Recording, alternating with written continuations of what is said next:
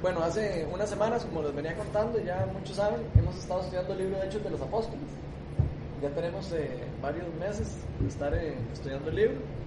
Ya, ya, vamos por el capítulo 10. Eh, la semana pasada, bueno, las semanas pasadas hemos estado viendo varias cosas que, que estuvieron pasando en la iglesia. ¿verdad? Vimos desde cuando bajó el Espíritu Santo en, en Hechos 2, Después vimos eh, cuando el pecado se quiso infiltrar en la iglesia, ahí dentro del liderazgo de la iglesia. Después vimos eh, cómo se mataron a primer, al primer cristiano, cómo eh, a Esteban lo, mataron. Vimos la persecución, cómo empezó primero metiendo a la cárcel a los discípulos, después ya no fue la cárcel, ya después fue que mataron a uno. vimos cómo los discípulos empezaron a, a dispersar por todo, por todo de Israel prácticamente y fuera de Israel.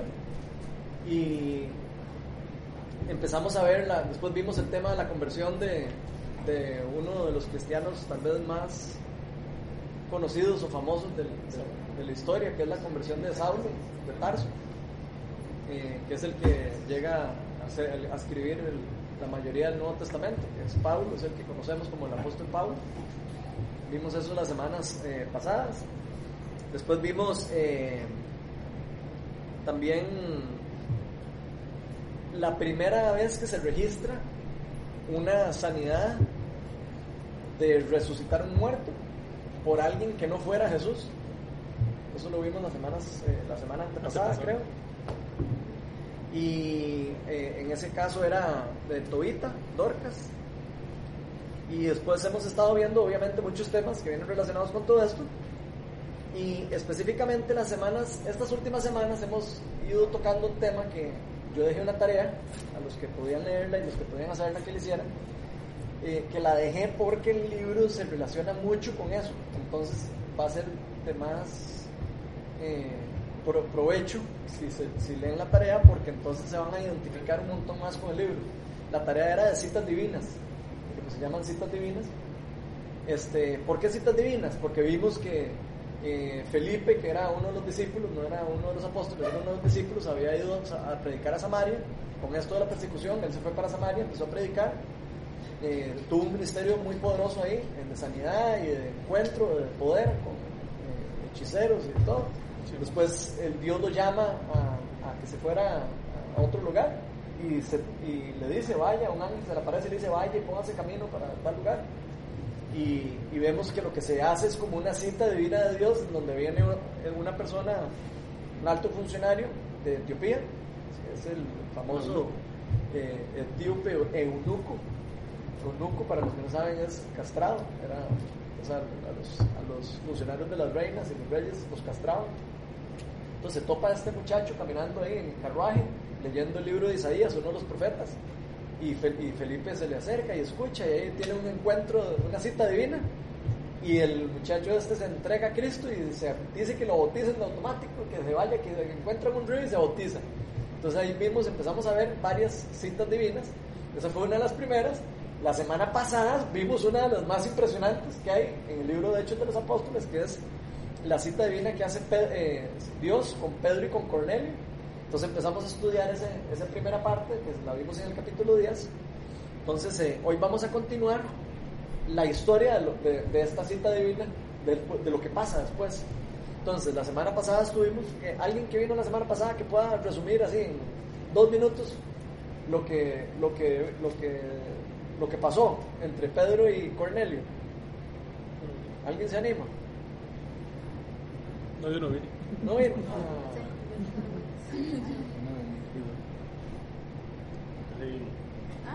Está también. ¿No anima? Bueno,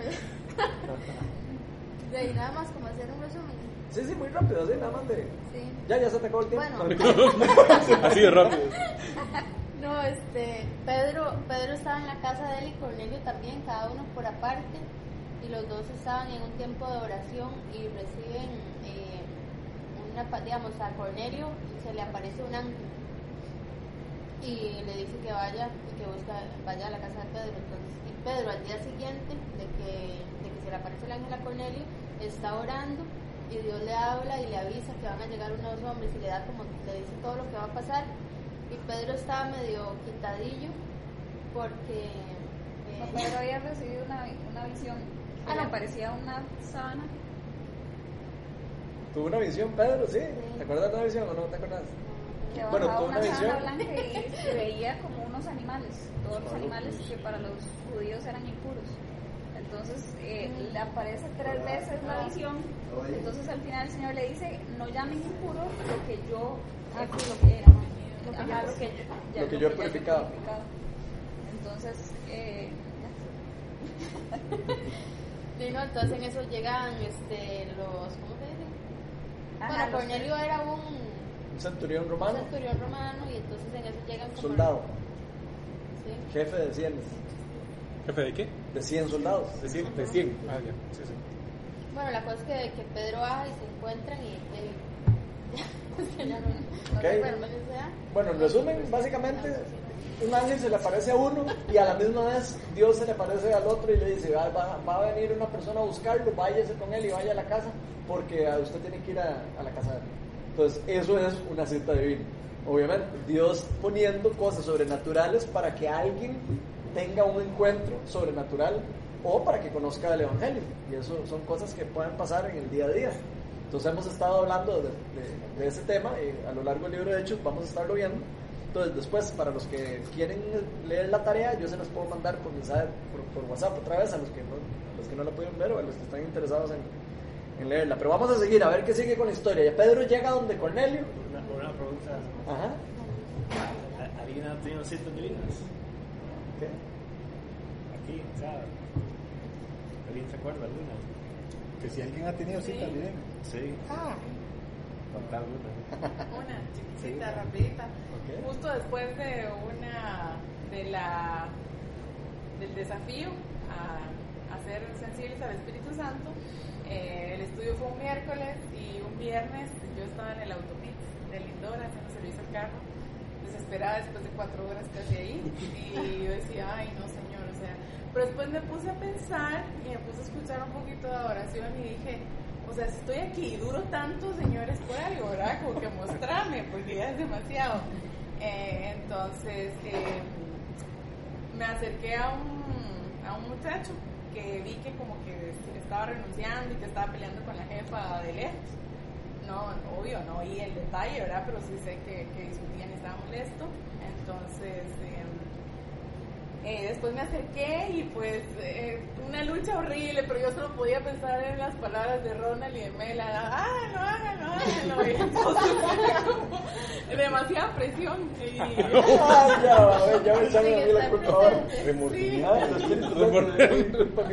Entonces, eh, yo, dice, yo pensaba, pero ¿qué digo? Y, y me voy a ver súper ridícula, ¿verdad? O, o sea, no, bueno, obediente, estaba como toda temblorosa, no sé, yo soy súper extrovertida, entonces era como un poco extraño.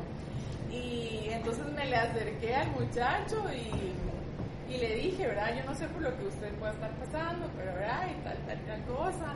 Y en sí, yo no me acuerdo ni qué le dije, porque es que es como que el Espíritu Santo te guía y no te recuerdas como que puntualmente, ¿verdad? Pero eh, más o menos eh, yo le dije, ¿verdad? Que siempre en Jesús había esperanza y, ¿verdad? Y que él debería poner su fe en Dios y todo.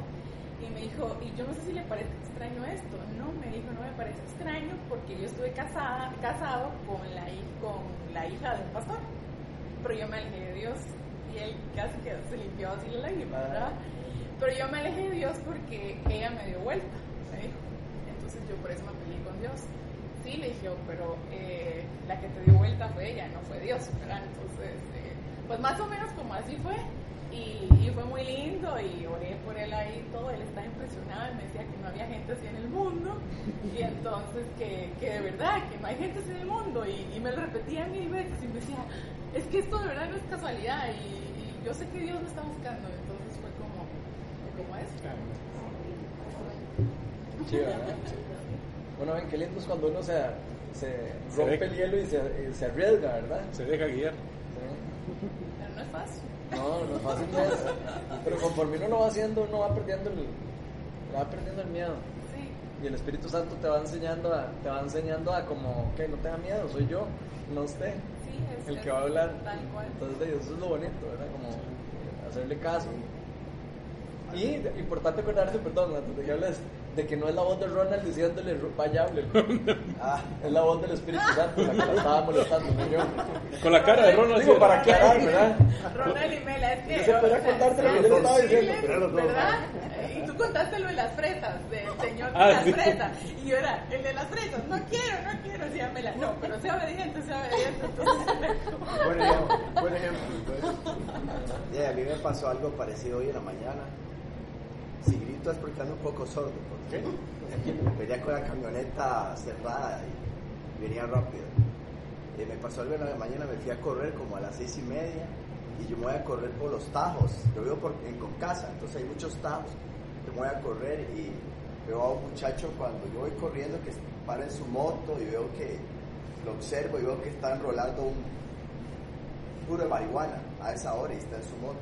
Entonces fui, vuelvo a pasar de nuevo, ya cuando venía regreso y lo veo que ya está fumando. Y me dice el Señor, háblale. Y yo, y ya había caminado, ya yo había pasado 100 metros. Y yo, Dios, eh, le hubiera hablado antes, pero ahorita imagino que va a estar viendo elefantes rosados, no sé qué. Pero me hizo devolverme el, el Señor, pero me fue como una, como una autoridad, como una fuerza de autoridad. Fui otra vez corriendo y le toqué la espalda y le hablé. Le dije que necesitaba hablar con él y, era, y cuando apagó el, el cigarro, yo le dije, tranquilo, puedes seguir fumando, pero, pero ocupo hablarte. Y, y empecé a hablarle de Dios, y empecé a hablarle del mundo donde está metido él, el mundo donde el diablo lo tiene ahí y que lo va a meter más profundo y después no va a tener salida. Que el mensaje era que estaba a tiempo de salir, pero después iba a empezar con otras drogas que ya no iba a volver a más, no podía, si no era con el poder de Dios, no podía de nuevo volver. Y me permitió orar por él, me prometió orar por él, el muchacho cerró los ojos y él dijo que sí, que estaba mal, que estaba mal. Y yo le dije que buscara a Dios, que doblara rodillas y que buscara una iglesia. Y me fui. Y al rato lo vi que pasó. Entonces, ese tipo de cosas. Wow. Bueno, a ver, ¿quién se aventura a leer desde Hechos 10, desde el 34 hasta el capítulo 11, versículo 18? Así que pónganle, porque es un montón. Desde el 34 al. Desde el, desde el capítulo 10, Sí, desde el 34 hasta el final del capítulo. Y, desde el- y siguen en el 11 hasta el versículo 18. Por eso, le- por eso la semana pasada les dije que no se podía hacer esto en O una, sea, alguien una reunión 10, y lo alguien que partimos en dos porque 10 y era demasiado. empieza el 11. Entonces tuvimos que partir en dos la, la reunión. Bueno, voy. Dale. Pedro tomó la palabra y dijo, ahora comprendo que en realidad para Dios no hay favoritismos, sino que en toda nación Él ve con agrado a los que le temen y actúan con justicia. Dios envió su mensaje al pueblo de Israel anunciando las buenas nuevas de la paz por medio de Jesucristo, que es el Señor de todos. Ustedes conocen este mensaje que se difundió por toda Judea, comenzando desde Galilea, después del bautismo que predicó Juan. Me refiero a Jesús de Nazaret, cómo lo ungió Dios con el Espíritu Santo y con poder y cómo anduvo haciendo el bien y sanando a todos los que estaban oprimidos por el diablo porque Dios estaba con él. Nosotros somos testigos de todo lo que hizo en la tierra de los judíos y en Jerusalén. Lo mataron colgándolo de un madero, pero Dios lo resucitó al tercer día y dispuso que se apareciera no a todo el pueblo, sino a nosotros, testigos previamente escogidos por Dios, que comimos y bebimos con Él después de su resurrección. Él nos mandó a predicar al pueblo y a dar, y a dar solemne testimonio de que ha sido nombrado por Dios como juez de vivos y muertos. De Él dan testimonio todos los profetas, que todo el que cree en Él recibe por medio de su nombre el perdón de los pecados. Mientras Pedro estaba todavía hablando, el Espíritu Santo descendió sobre todos los que escuchaban el mensaje. Los defensores de la circuncisión que habían llegado con Pedro se quedaron asombrados de que el don del Espíritu Santo se hubiera derramado también sobre los gentiles, pues los oían hablar en lenguas y alabar a Dios. Entonces Pedro respondió, ¿acaso puede alguien negar el agua para que sean bautizados estos que han recibido el Espíritu Santo lo mismo que nosotros? y mandó que fueran bautizados en el nombre de Jesucristo. Entonces le pidieron que se quedara con ellos algunos días. Ok. Ahora del 11 hasta el 18. Los apóstoles y los hermanos de toda Judea se enteraron de que también los gentiles habían recibido la palabra de Dios. Así que cuando Pedro subió a Jerusalén, los defensores de la circuncisión lo criticaron diciendo, entraste en casa de hombres incircuncisos y comiste con ellos. Entonces Pedro comenzó a explicarles paso a paso lo que había sucedido. Yo estaba orando en la ciudad de Jope y tuve un éxtasis, en éxtasis una visión. Vi que del cielo descendía algo parecido a una gran sábana que suspendida por las cuatro puntas bajaba hasta donde yo estaba. Me fijé en lo que había en ella y vi cuadrúpedos, fieras, reptiles y aves. Luego oí una voz que me decía, levántate, Pedro, mata y come. Repliqué, de ninguna manera, Señor. Jamás ha entrado en mi boca nada impuro o inmundo. Por segunda vez insistió la voz del cielo, lo que Dios ha purificado, tú no lo llames impuro. Esto sucedió tres veces y luego todo volvió a ser llevado al cielo. En aquel momento se presentaron en la casa donde yo estaba tres hombres que desde Cesarea habían sido enviados a verme. El Espíritu me dijo que fuera con ellos sin dudar. También fueron conmigo estos seis hermanos y entramos en la casa de aquel hombre.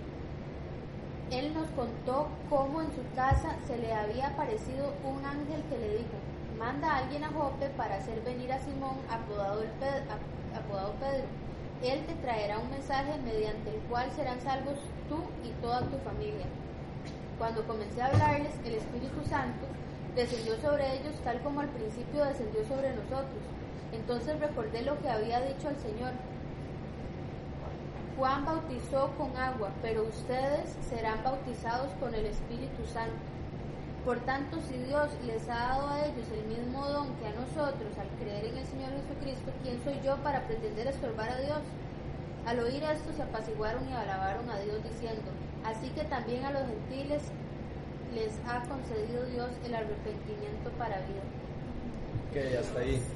Entonces vean que aquí está como recordando un poco lo que les explicamos que vimos en la semana pasada. ¿Por qué? Porque estaban, ahora estaba como él contándole, cuando, cuando después de que pasó esto, llegó a donde los dirigentes judíos, eh, ellos eran judíos, ¿verdad? Al principio, para los que no saben, todos los eh, creyentes de Jesús, inclusive Jesús era judío.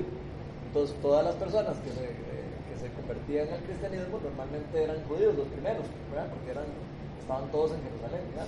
De ahí empezaron a, a, salir a predicar los judíos eran muy celosos con eso de, de, que Dios había escogido el pueblo de Israel como único pueblo, entonces creían que solo ellos eran salvos y entonces eran muy así. Entonces ya ven, ya ven lo que está pasando, lo que Dios les está enseñando a lo largo de todo, estas, todo esto que estamos viendo.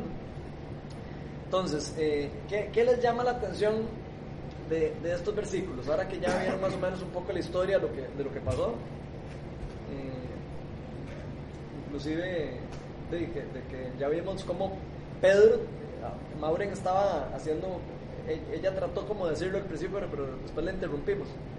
Eh, después de que Pedro estaba como no muy seguro, ¿verdad? De, de si llevar la noticia a los judíos, le pasa esto, ¿verdad? Entonces, eh, ¿qué les llama la atención a ustedes de todo eso? Todo ese pasaje.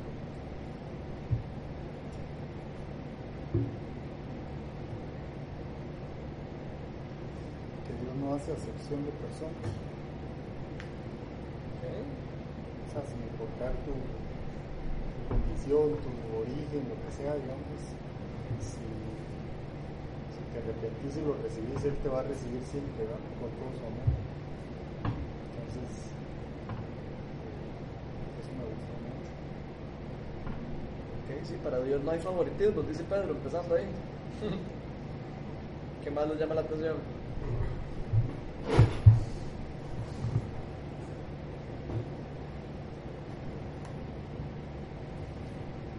Vez para los que no entendieron, si, si, no entendieron, cuando hablan de incircuncisos y circuncisos, se está hablando de judíos y no judíos, ¿verdad? O sea, entonces, para que, por si acaso, por, por si no entendieron esa parte, cuando, cuando dice, se maravillaron que los incircuncisos eh, recibieron el Espíritu Santo, es porque están diciendo, se maravillaron que las personas que no eran judías el Espíritu Santo descendió sobre ellos. ¿verdad? Entonces eso es lo que ellos estaban impactados de ver. Eh, vimos, en las semanas pasadas vimos como eh, al principio en Samaria eran los judíos que habían sido como eh, traidores, ¿verdad? Entonces viven en Samaria y por eso no se llevaban los samaritanos y los judíos. Y vimos cómo Felipe llevó el ministerio a Samaria y fue el Espíritu Santo se derramó fuertísimo también, y entonces también los discípulos fueron a ver qué es lo que estaba pasando, a ver si era cierto que se estaba derramando el Espíritu Santo en los samaritanos. Ok, ahora es todavía más importante porque eh, se está derramando sobre los gentiles, que era como una barrera ¿verdad? que había entre, eh, cultural, digamos, por decirlo de alguna manera, que estaba eh, restringiéndolos a ellos a llevar la, la palabra de Dios a donde Dios había dicho que había que llevarla. Y además eso que dice el versículo que dice, sino, o sea, que Dios, no, para Dios no hay favoriti- favoritismo, sino que en toda nación Él ve con agrado a los que le temen y actúan con justicia. ¿Ok? ¿Y qué quiere decir eso? Apago el aire, lo dejo prendido. Voy a cerrar la puerta. Ok. Me avisan si quieren que lo apague, nada más. Ok, ¿Qué quiere decir eso? Que Dios ve con agrado a las personas que le temen. y ¿Qué significará eso? Porque podemos ver aquí a, a una persona que la Biblia dice que era como temerosa de Dios, Cornelio, ¿verdad? Esta persona no conocía a Jesús. Dice la, si nos vamos a la semana pasada, vemos como esta persona era una persona temerosa de Dios, dice que él oraba y todo, era gentil, no era judío, pero había sido influenciado por, la, por los judíos, evidentemente, ¿verdad? Y, como, y dice la palabra que, que él eh, era respetado por los judíos, por lo honesto que era, por lo bueno que era, o sea, que era un chavalazo, este Cornelio, era, era como el legítimo, el yo soy buenísimo y, y- y de soy más bueno, más tuanis, no, no, yo no me meto con nadie, no hago nada malo ni nada, y, yo estoy en paz. Entonces, eh, ¿qué quiere decir? ¿Qué- qué- qué- eso que, que dice Otto, a mí me llama mucho la atención, porque, o sea, por más que Cornelio era una persona que aparentemente era como religiosa y era eh, una persona buena, hacía buenas obras, la gente lo reconocía como una persona eh, buena, agradable. Yo veo que sin embargo él estaba separado de Dios y lo podemos ver. ¿Por qué? Porque Dios le manda a Pedro para que escuche el mensaje. Y si le manda a Pedro para que escuche el mensaje es porque necesitaba escuchar el mensaje. Entonces me llama demasiado la atención, ¿verdad? Porque a veces tal vez nosotros pensamos, o algunas personas pueden pensar, que, que el ser bueno y el ser buena gente, y el yo no serle mal a nadie, y que, y, y de que yo soy menos malo que esta otra persona, o lo que sea, es suficiente para estar en paz con Dios. Y ya, y ya, ya yo con eso ya yo estoy, puedo vivir mi vida tranquilo, digamos. No sé si conocen a mucha gente que piensa así.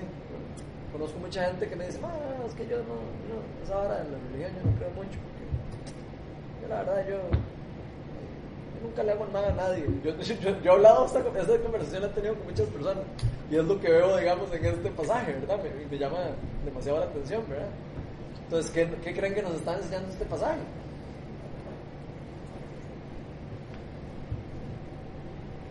Sí, que no es suficiente, ¿verdad? Por supuesto, nunca va a ser suficiente. O sea, tratar de hacer el bien por, por uno mismo, ¿verdad? O sea, eso no, no, no es válido. Y al punto tuyo, o sea, yo igual, yo pensaba, pensaba igual, ¿verdad? O sea, o sea yo, yo eso pensaba, decía, no, o sea, yo, yo estoy tranquilo porque no le hago mal a nadie, ¿verdad? Pero pues se da cuenta uno que no. Yo lo que siento es que también hay como una. El, eh, el miedo a someterte, ¿verdad? A, a Dios. Porque definitivamente tu vida cambia. O sea, tenés que regir también bajo. Bajo eh, ciertas reglas que igual. Yo siento que muchas veces eso es lo que limita a, la- a- las personas a, acercarse más. Por ejemplo, ay, yo digo malas palabras y, y eso, claro, no me lo quito, ¿verdad? O, yo tengo cierta cierta manía o soy parrandera o de plano y yo siento que quizás si me meto en ese rollo no voy a poder seguir haciéndolo. Entonces como la falta de, compromiso obediencia o a, a, a rendirte totalmente, literalmente a Dios, entonces pienso que es como cierto lo que está a veces saliendo en las personas. El, tratar de pensar de que Dios es solo reglas, ¿verdad? Sí, la palabra de Dios, cuando, de- cuando leo esto me recuerdo que la palabra de Dios dice que por obras nadie será salvo. En Efesios está, ¿verdad? Eh, no, por obras para que nadie se jacte, sino por la fe. Entonces, qué- qué Pero, también bonito como Cornelio está buscando, ¿verdad? Ajá, ok, ¿qué les llama la atención de eso? Eso O sea, que también Dios responde, aunque obviamente no lo conocía en la forma que después lo llegué a conocer, pero, pero era temeroso de Dios y, y trataba, o sea, estaba, estaba como en esa búsqueda del, del, Sí, estaba en busca. del Señor, sea, Dios de alguna forma lo escucha y, y arregla la, la tremenda cita. Ok, pero vean qué, vean qué valioso eso porque eh, la palabra de Dios dice que el que busca encuentra. ¿eh? Y el que toca se le abrirá la puerta. Este es Jesús. Cuando yo leo, eh, cuando Otto dice eso, lo primero que me acuerdo es de ese versículo que dice, ¿se acuerdan en, eh, Jesús en el Sermón del Monte? Que decía, dichosos los que tienen hambre y sed de justicia, porque serán saciados. Eso, es lo que está pasando ahí. O sea, las personas que de verdad tienen hambre y sed de justicia, van a ser saciados porque van a buscar a Dios y Dios los va a tocar. Dios se va a encargar de hacer lo que tenga que hacer para que esa persona conozca a Él. Es demasiado chiva, ¿verdad? pero también nos pone a nosotros como, digamos, como cristianos, como personas que, hemos, conocemos de Dios, también nos pone, digamos, atentos a que hay personas que necesitan conocer de Dios, que son devotas, de, que pueden ser temerosas de Dios y que no conocen de Dios, ¿verdad? Entonces, qué lindo ver cómo Pedro eh, tiene esa actitud de que, ver, vean, váyase de aquí para allá porque hay que ir a hablar de esta persona. Y Pedro lo hace. Él va y toma su. camina 20, 30, 40 kilómetros entre donde estaba. Ahí, no recuerdo, estaba en Jope, iba para no sé dónde, o sea, eran como 40 o 50 kilómetros. Y camina hasta llegar ahí y, llega a la casa de Cornelio y le presenta el Evangelio, porque lo que estamos viendo ahí, ¿qué es lo que hace Pedro? Y le presenta el Evangelio. ¿Qué, qué le dice Pedro cuando llega? Básicamente un resumen del Evangelio, que Jesús era, el, eh, era el- uno, una persona que ya todos los profetas habían dicho que iba a venir, ¿verdad? Que iba a ser el Salvador de nosotros, eh, murió en la cruz, que lo mataron injustamente, que resucitó al tercer día, que comió con ellos, que vivió con ellos. eh, o sea, les, contó todo el Evangelio, en pocas palabras, ¿verdad? Y, y qué chiva ver cómo contando el Evangelio desciende el poder de Dios. O sea, inmediatamente se ve que baja el Espíritu, no, no, está ni, terminado de hablar Pedro y dice que baja el Espíritu Santo, que desciende el Espíritu Santo y empiezan a hablar en lenguas, y empiezan a, experimentar el- el poder de Dios, ahí todo, ¿verdad? Y, ahí es donde ellos se impresionan. Eh, ahí ellos mencionan como cuando Pedro llega a donde los, a donde los discípulos y les cuenta esto eh, que les está explicando todo, y les vuelve a decir, "Es- el Espíritu descendió como, como cuando descendió con nosotros. Él se está refiriendo a cuando estaban en Pentecostés, que bajó el Espíritu Santo y todos empezaron a hablar en lenguas y empezaron a... Y a la gente les decía que si estaban borrachos y que, y que tres mil personas se acercaron a, Dios ese día, ¿verdad? Cuando Pedro sale a predicar y sale de esa misma reunión donde le empiezan a decir que si están borrachos y que empieza a predicar de Cristo se convierte en tres mil personas a Cristo. Eso es lo que pasa cuando el Espíritu Santo se mueve. Cuando las personas le hacen caso a la voz de Dios en el momento cuando Dios quiere hacer algo. Entonces, qué chido, ¿verdad? ¿Qué Yo tengo otra duda, eh, que no sé. Eh, la visión de Pedro, cuando, ¿verdad? Cuando vio las fieras y todo ese tipo de cosas y que, que le decían, levántate Pedro, mata y come, ¿verdad? De ninguna manera, Señor, jamás ha entrado en mi boca nada impuro o inmundo. Por segunda vez insistió la voz del cielo. Lo que Dios ha purificado, tú no lo llames impuro.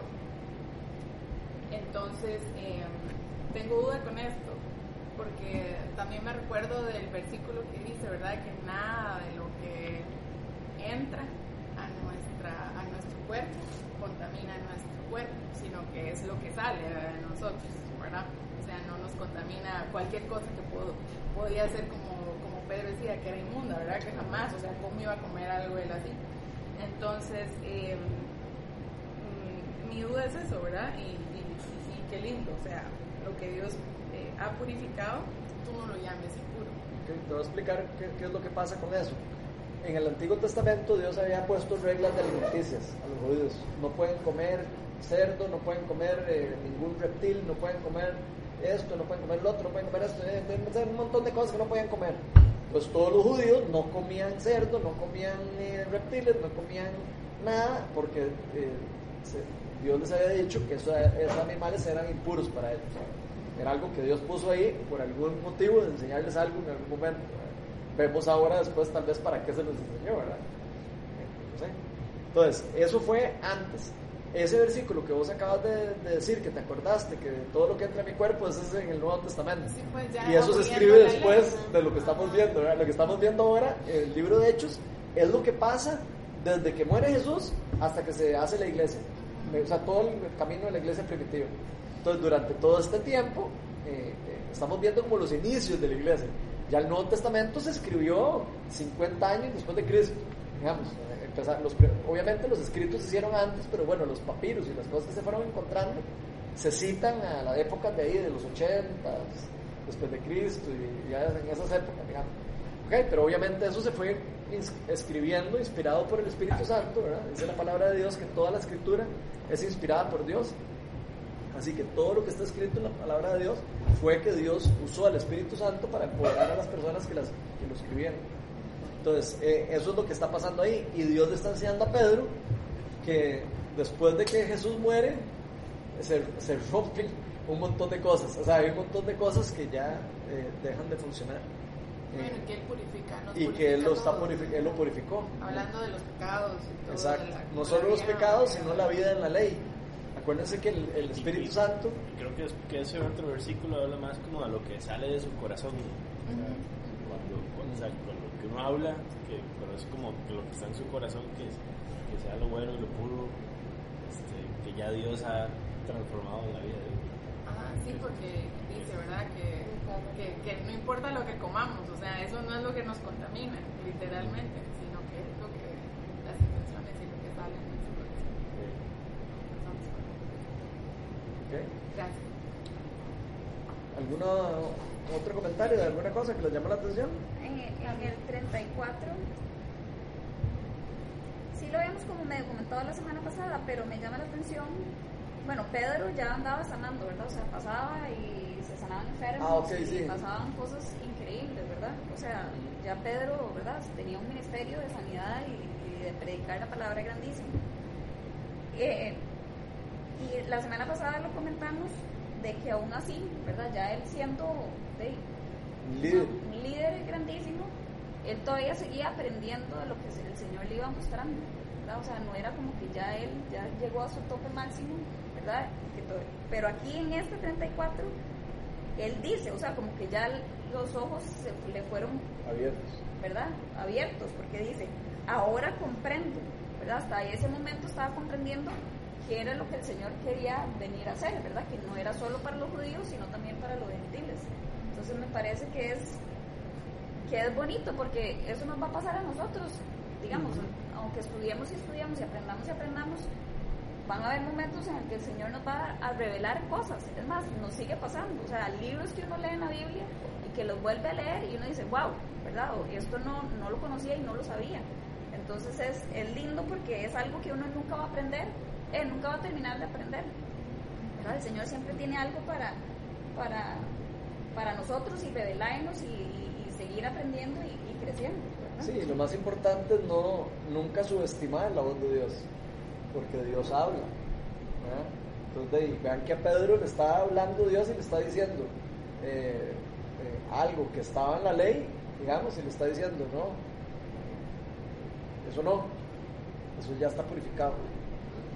Y qué increíble que él, eh, de que no, que no dude, ¿verdad? Porque él pudo haber dudado. Y de hecho vamos a ver que sí duda. Eso lo vamos a ver más adelante. Conforme vamos viendo, van a ver que todos estos cambios fueron muy fuertes para ellos. Porque era toda una cultura de años, de años, de años. de, de, ser judíos y de ser...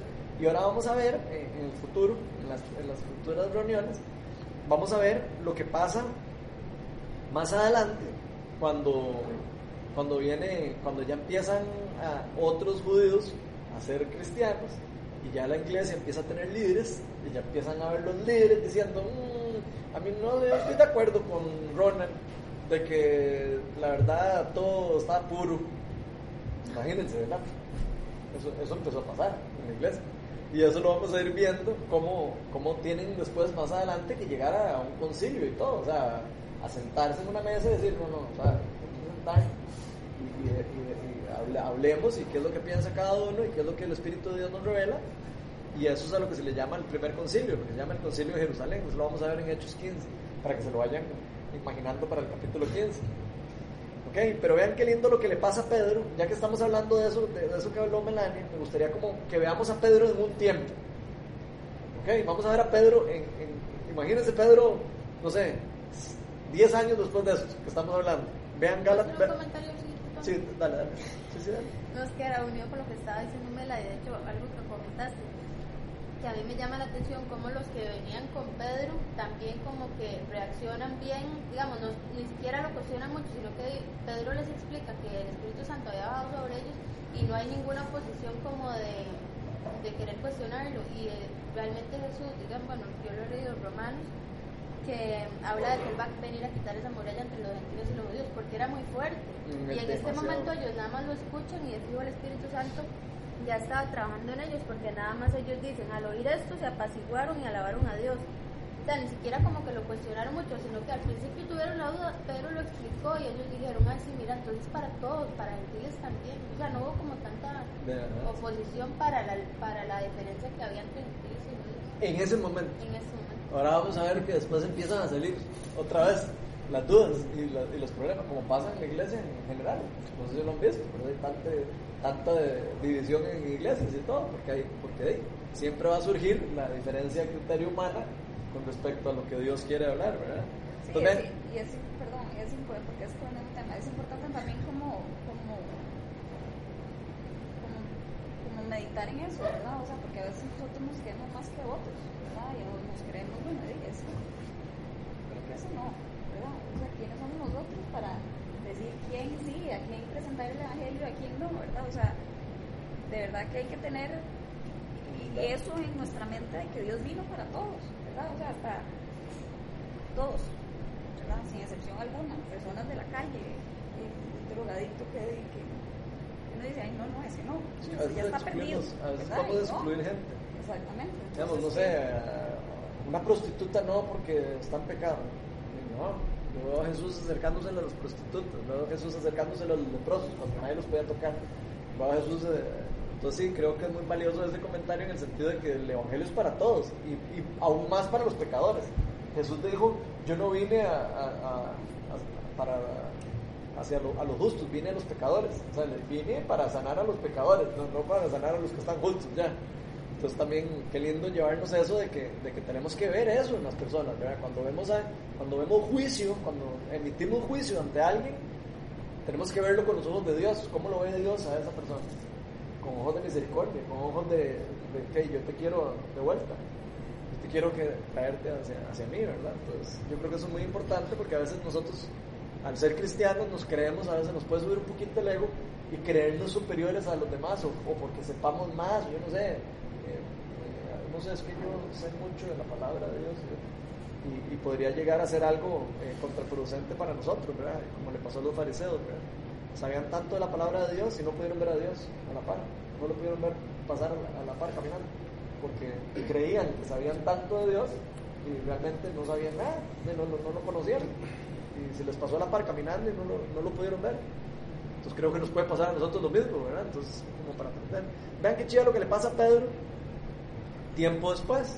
Esto ya es Pablo, ya eh, siendo apóstol, eh, más en el futuro, en Gálatas 2, para los que lo traen, Gálatas 2, del 11 al 14. Vean lo que está pasando aquí. Dice, pues bien, cuando Pedro fue a Antioquía, aquí está hablando Pablo con respecto a Pedro. Pues bien, cuando Pedro fue a Antioquía le eché en cara su comportamiento condenable. Antes de que llegaran algunos de parte de Jacobo, Pedro solía comer con los gentiles. Pues vean esto, o sea, Pedro como que después de esto se quedó con la idea de comer con los gentiles, ¿verdad? Ok, y vean lo que pasa. Pero cuando aquellos llegaron, o sea, los judíos, los que, ahí, los más que eran de la circuncisión, o sea, los, los que tenían ese corte, ¿verdad? De, los cristianos, de que había que circuncidarse y todo para ser, tenía que ser judío primero antes de ser cristiano y todo esto. Y vean lo que dice, pero cuando ellos llegaron comenzó a retraerse y a separarse de los gentiles por temor a los partidarios de la circuncisión. Entonces vean qué increíble. Entonces los demás judíos se unieron a Pedro en su, hipocresía. O sea que los apóstoles también pecaban, no eran perfectos, como mucha gente cree que eran personas perfectas, no, eran iguales que nosotros, de imperfectos, igual de cupones a veces. Entonces vean, entonces los demás se unieron a Pedro en su hipocresía y hasta el mismo Bernabé, que era como el mejor amigo casi, se dejó arrastrar por esa conducta hipócrita, Pablo. Cuando vi que no actuaban correctamente, Pablo sí tenía muy claro esto, de que el Dios se había derramado para los gentiles. De hecho, a él se le llama el apóstol de los gentiles. Entonces, es importante que lo, que lo entendamos. Cuando vi que no actuaban correctamente, eh, rectamente como corresponde a la integridad del Evangelio, o sea, a lo, íntegro y a lo, a lo verdadero del Evangelio, le dije a Pedro delante de todos, si tú que eres judío, vives como si no lo fueras, ¿por qué obligas a los gentiles a practicar el judaísmo? Pues vean qué increíble. Eh, o sea, esto siguió pasando a lo largo del tiempo. Y, y, este problema fue a ser tan problema que tuvieron que llegar a ser en un momento una, un concilio. Que eso es lo que vamos a ver después, eh, ya más adelante. Pero en resumen, podemos resumir que, como que podemos ver que Dios está queriendo a, derramando a todo mundo. O sea, que no hay barreras, no hay raza, no hay eh, favoritismos para Dios. No es que Dios prefiere unos que otros. O sea, a todos los quiere por igual a todos los quiere eh, salvar, a todo, a todo el que quiera, ¿verdad? Por supuesto la palabra dice que las, las ovejas que son de Dios van a escuchar su voz y las que no, no. O sea, hay personas que no van a, escuchar de Dios porque su corazón está endurecido y no, no lo van a nunca a, soltar porque, no, porque por falta tal vez hasta de humildad. Su mismo ego los va a cegar. El mismo ego que cegó a Satanás y separó al ángel de Dios es el mismo es el mismo pecado que nos separa a nosotros de Dios, el ego. No podemos, poder, no podemos humillarnos y decir, sí, necesito de Dios. Entonces, eh, chiva eso de ver de cómo el Espíritu Santo, de verdad, de, convence a las personas. Aquí podemos ver cómo el Espíritu de Dios eh, de, respalda, obviamente, la palabra de Pedro y a las personas estas que, que, estaban devotos a él y que lo estaban buscando, se, se les, se les presentó y se les presentó con poder. Y ahí ve, y, ve, y ven lo que dicen los comentarios. Aquí se dice lo que leímos. Y Dios va a llevar, llevar, llevar llevará salvación a vos y a toda tu familia. Que era lo que, lo que decía ahí a Cornelio.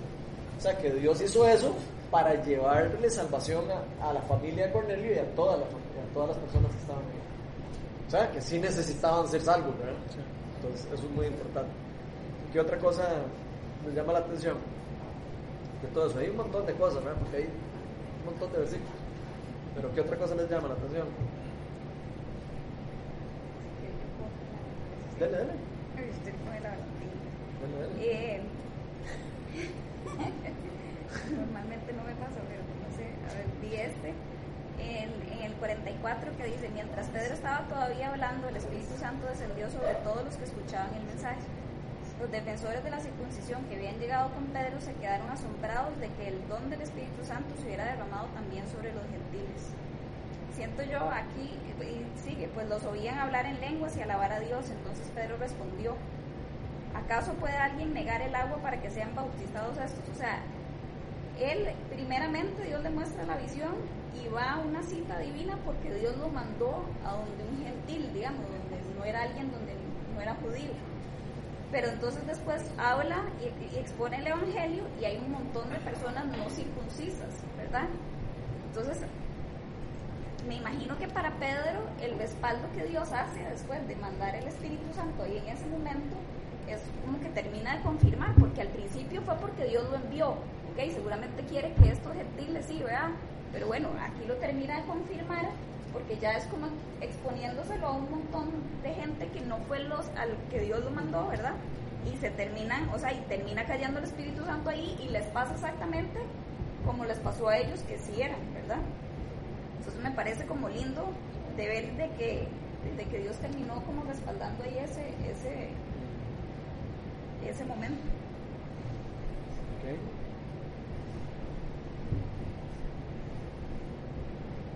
Sí, muchas veces Dios usa el, el- el poder del Espíritu Santo para, para terminar de convencer a alguien.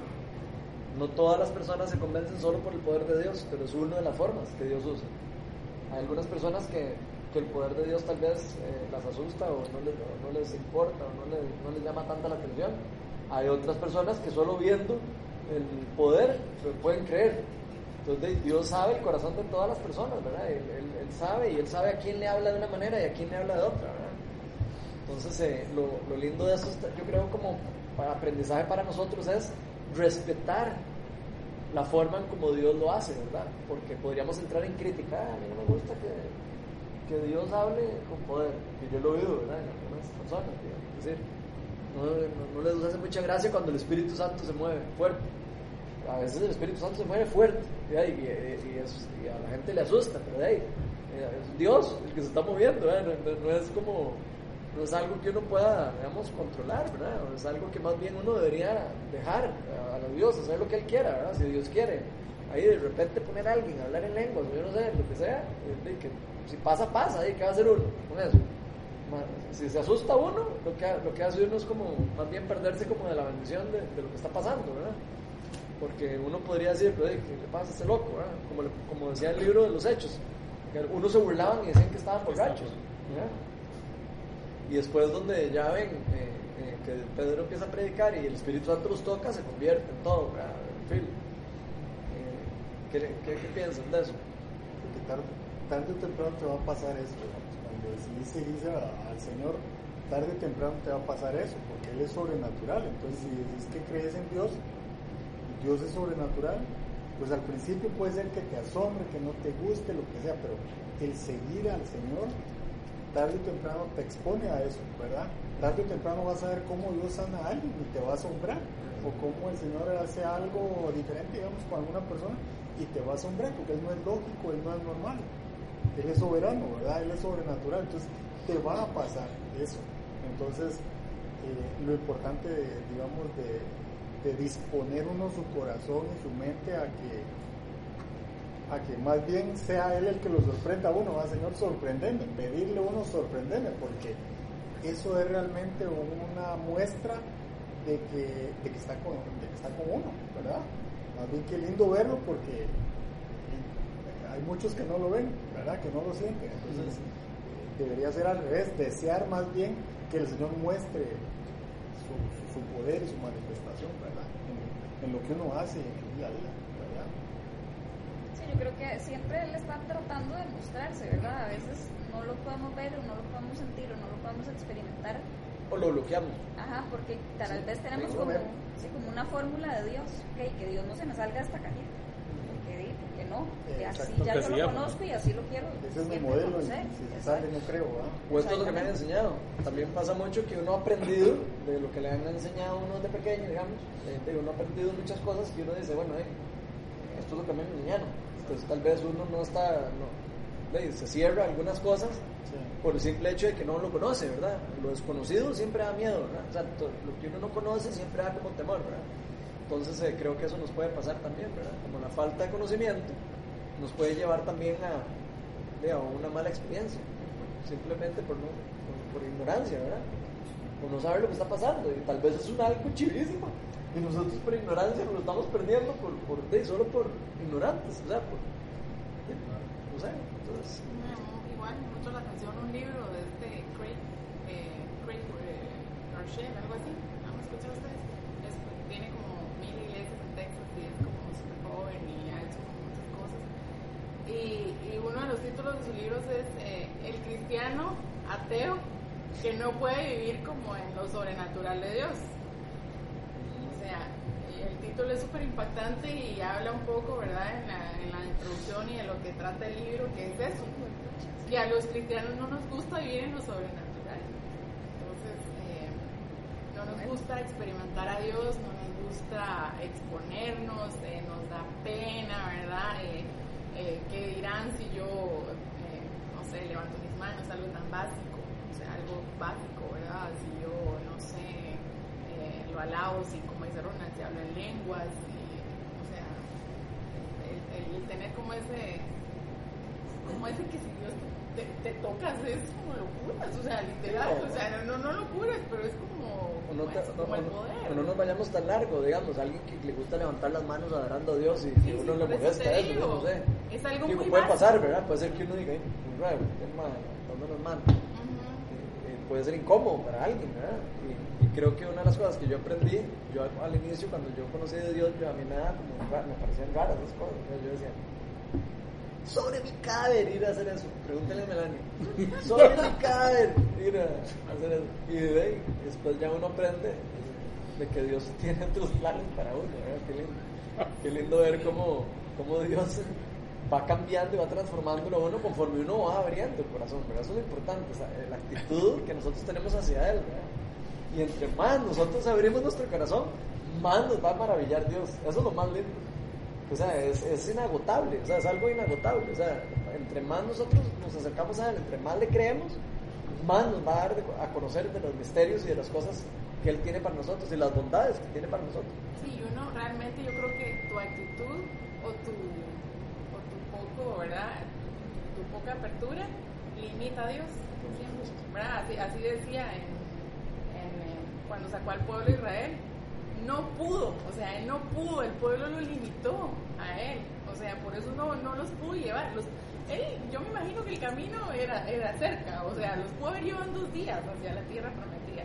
Pero ahí dice, o sea, no pudo. ¿Por qué? Porque, porque también uno no lo deja a veces hacer cosas.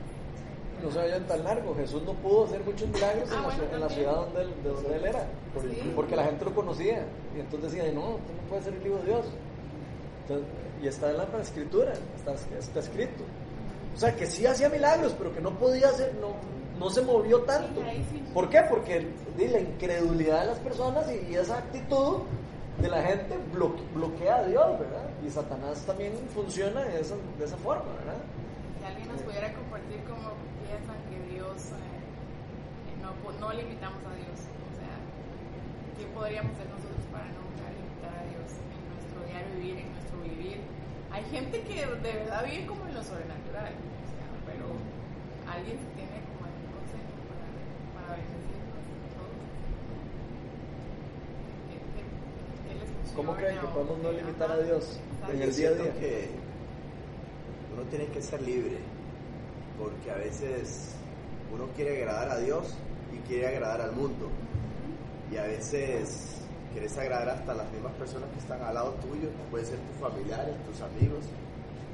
Y verdaderamente uno debería de ser como muy auténtico. ¿verdad? si digamos predicar con su con su ejemplo a las personas y, y es lo mismo si algo está pasando en la calle tal vez y, y uno va y quiere orar por esa persona o sea romper todas esas cadenas todas esas cosas de, vergüenza de penas y verdaderamente poner en, en alto a Jesucristo pienso que es lo que uno debería hacer porque a veces uno por eh, por el que dirán, o a veces Dios hace cosas en la vida de uno, pero uno en la parte humana se le olvidan y le atraen más cosas del mundo.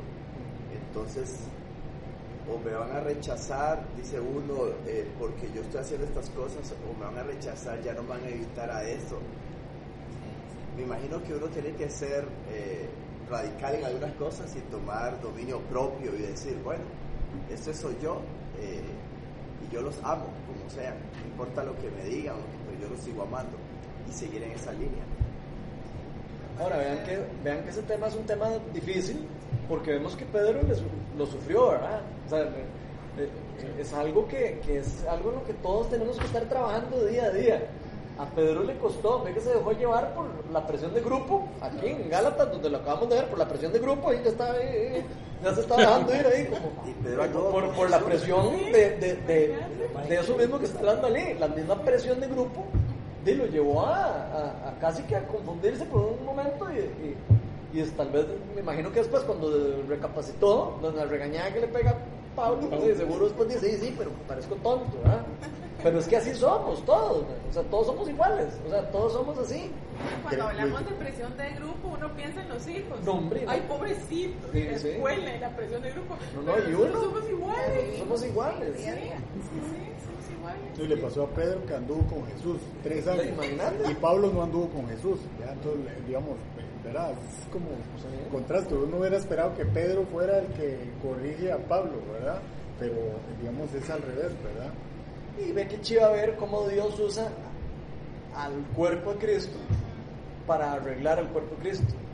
Eso a mí me llama demasiado la atención. Qué lindo ver cómo, sí, eh, Pedro eh, lo llamaba la atención por Pablo.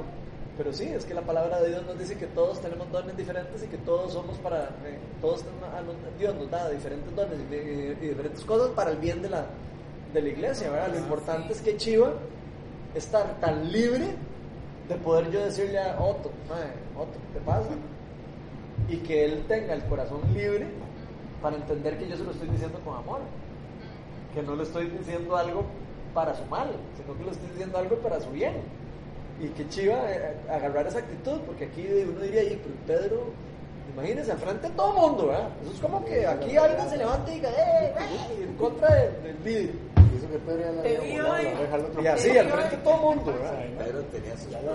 Entonces, qué, qué lindo ver la humildad que ellos tenían, ¿verdad? O sea, sí, eh, ellos tenían una, una- tenían una cosa que, que, que podemos ver y que podemos aprender para nosotros, que es la humildad de corazón, ¿verdad? El ver cómo ellos, sí, aunque se equivocaban y todo, ellos eran humildes para, para seguir la instrucción de Dios y corregían, y ya, y, seguimos, y ya. No se quedaron en el ay, y yo que le hice caso a lo otro, que nos pasa mucho, ¿verdad? Nosotros. A veces nos quedamos, ay, es que yo soy tan imperfecto, y, es que yo no sé orar, y yo no sé leer esto, y entonces, y nos quedamos viviendo en el no, y en el no, y en el no, y en el que yo no soy, y en el que yo no puedo, y le- eso no es lo que vemos en, en estos discípulos. Lo que vemos en estos discípulos es decir, me equivoco, pero ok, vamos para adelante. Me equivoco y voy, para, voy más fuerte esta vez. Y no solo eso, sino tengo mis amigos aquí, el grupo de amigos que me van a ayudar a caminar. ¿Por qué? Porque voy a caerme y voy a necesitar que otros me levanten.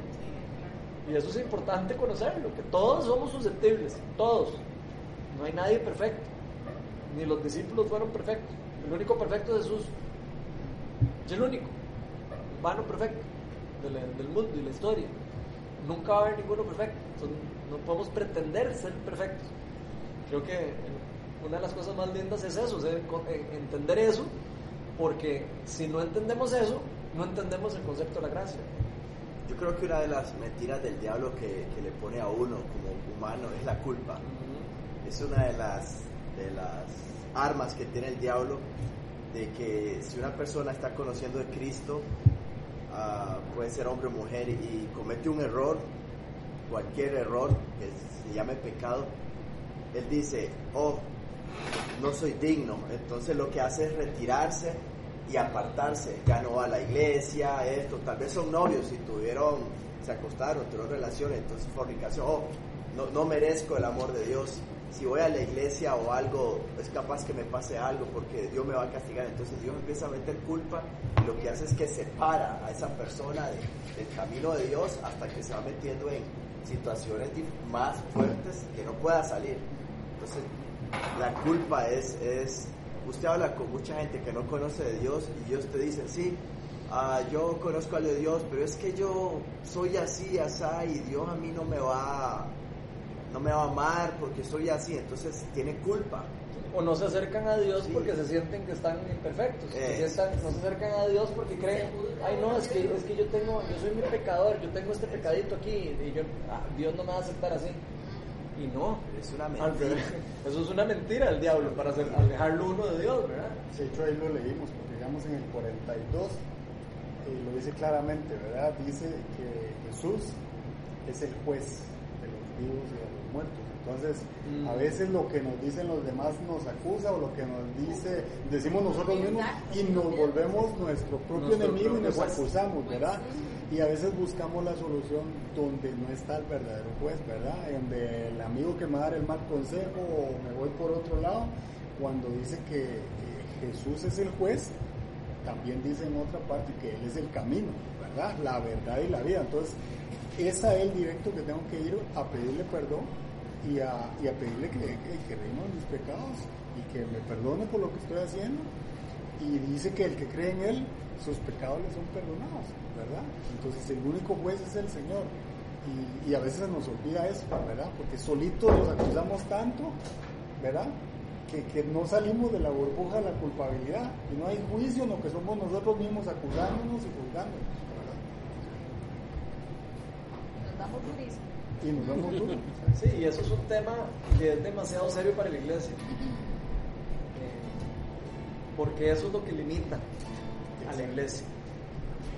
Mucha, mucha, muchos, de hecho la iglesia eh, muchas veces está apagada y dormida por eso.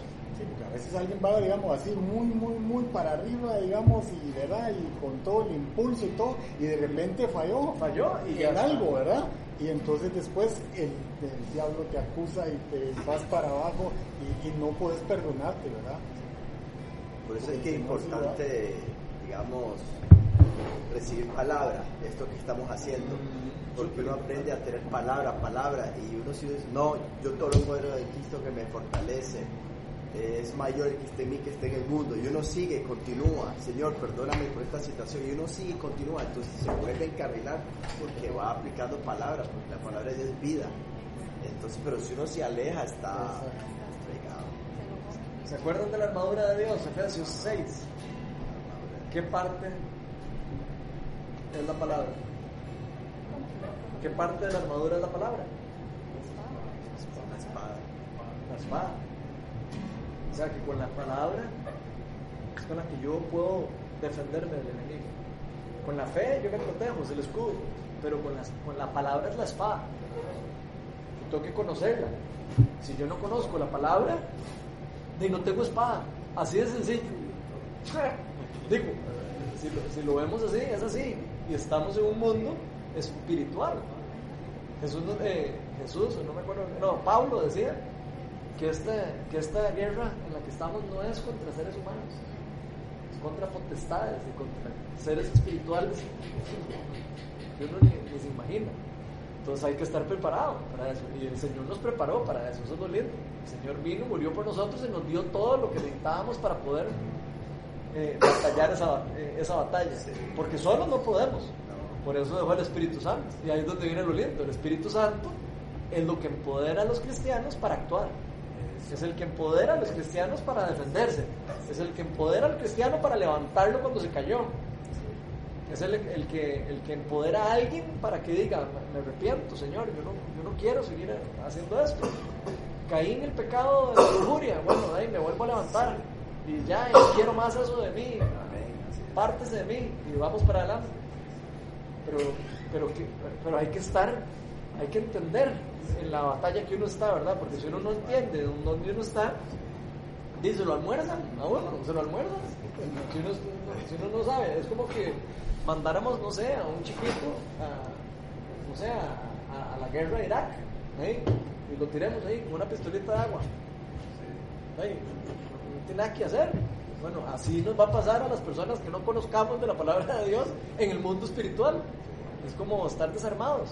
Entonces, por eso es importante esto que estamos haciendo. Y es que el mundo Por eso es espiritual importante es- leer la palabra. El mundo espiritual es, es tremendo porque, digamos, uno dice el diablo, pero no. Hay huestes de maldad, principados, hay espíritus.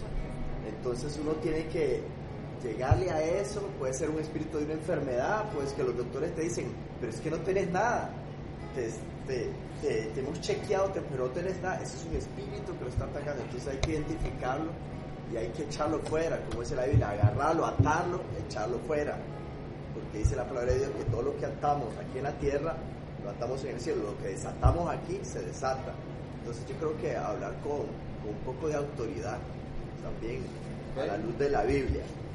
Me parece importante lo de la autoridad, pero la autoridad viene de saber quién soy. Yo no puedo tener autoridad si no sé quién soy. Si yo no sé quién soy yo en Cristo, de ahí yo no voy a tener espada a defenderme. Porque no, no, es que yo no tengo espada, es lo que entonces uno piensa, ¿verdad?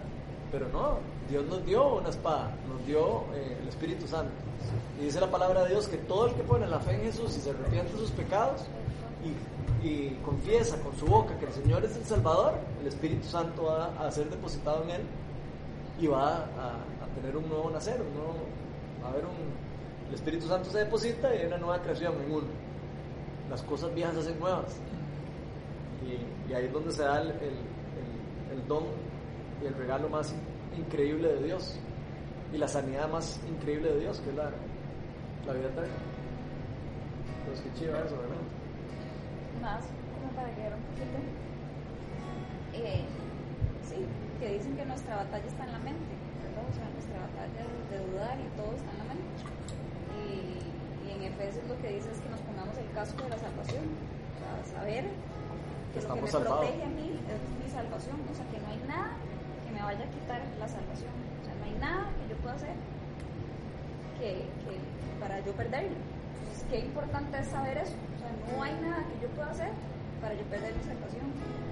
Ponerme el casco de la salvación, el casco de la salvación que me proteja de todas esas mentiras que puedan venir a mi mente. Pablo dice, ni la muerte, ni la vida, ni los ángeles, ni los demonios, ni la, ni la nada nos puede separar del amor de Dios que Dios ha derramado por medio de Jesucristo. Amén.